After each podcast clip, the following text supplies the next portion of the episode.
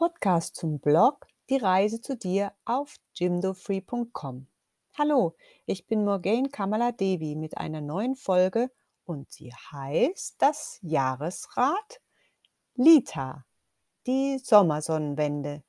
Spring über das Feuer, wenn sich die Sonne zum Sommer wendet.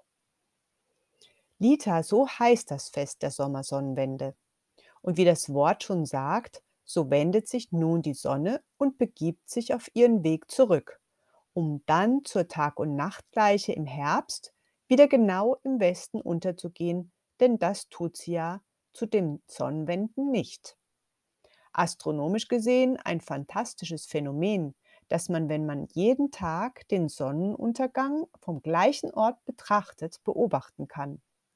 Es gibt Steinkreise, die vor vielen Jahrtausenden erhoben wurden und darauf ausgerichtet sind, wie zum Beispiel Stonehenge. So haben Menschen während Tausenden von Jahren diese Naturschauspiele beobachtet, wussten, sich an Sonne, Mond und Sternen zu orientieren. Das können wir in unseren Zeiten nicht mehr so gut, aber es tut uns gut. So ist die Sonnenwende vielleicht ein guter Moment, damit zu beginnen, den Sonnenuntergang zu verfolgen, Wann ist er eigentlich und was geschieht in mir, wenn ich es verfolge? Was geschieht im Außen sowie im Inneren?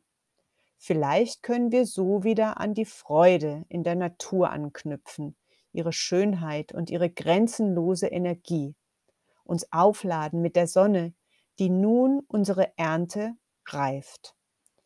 Wie sieht unsere innere Ernte aus? Wie reifen unsere Projekte dieses Jahr? Was müssen wir noch genießen und wo gibt es Unkräuter zu zupfen, um eine gute Ernte zu bekommen?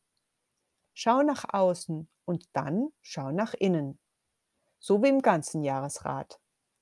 Durch die Verbindung zur Natur finden wir manchmal die Antworten, die wir brauchen. Auf eine gute Ernte.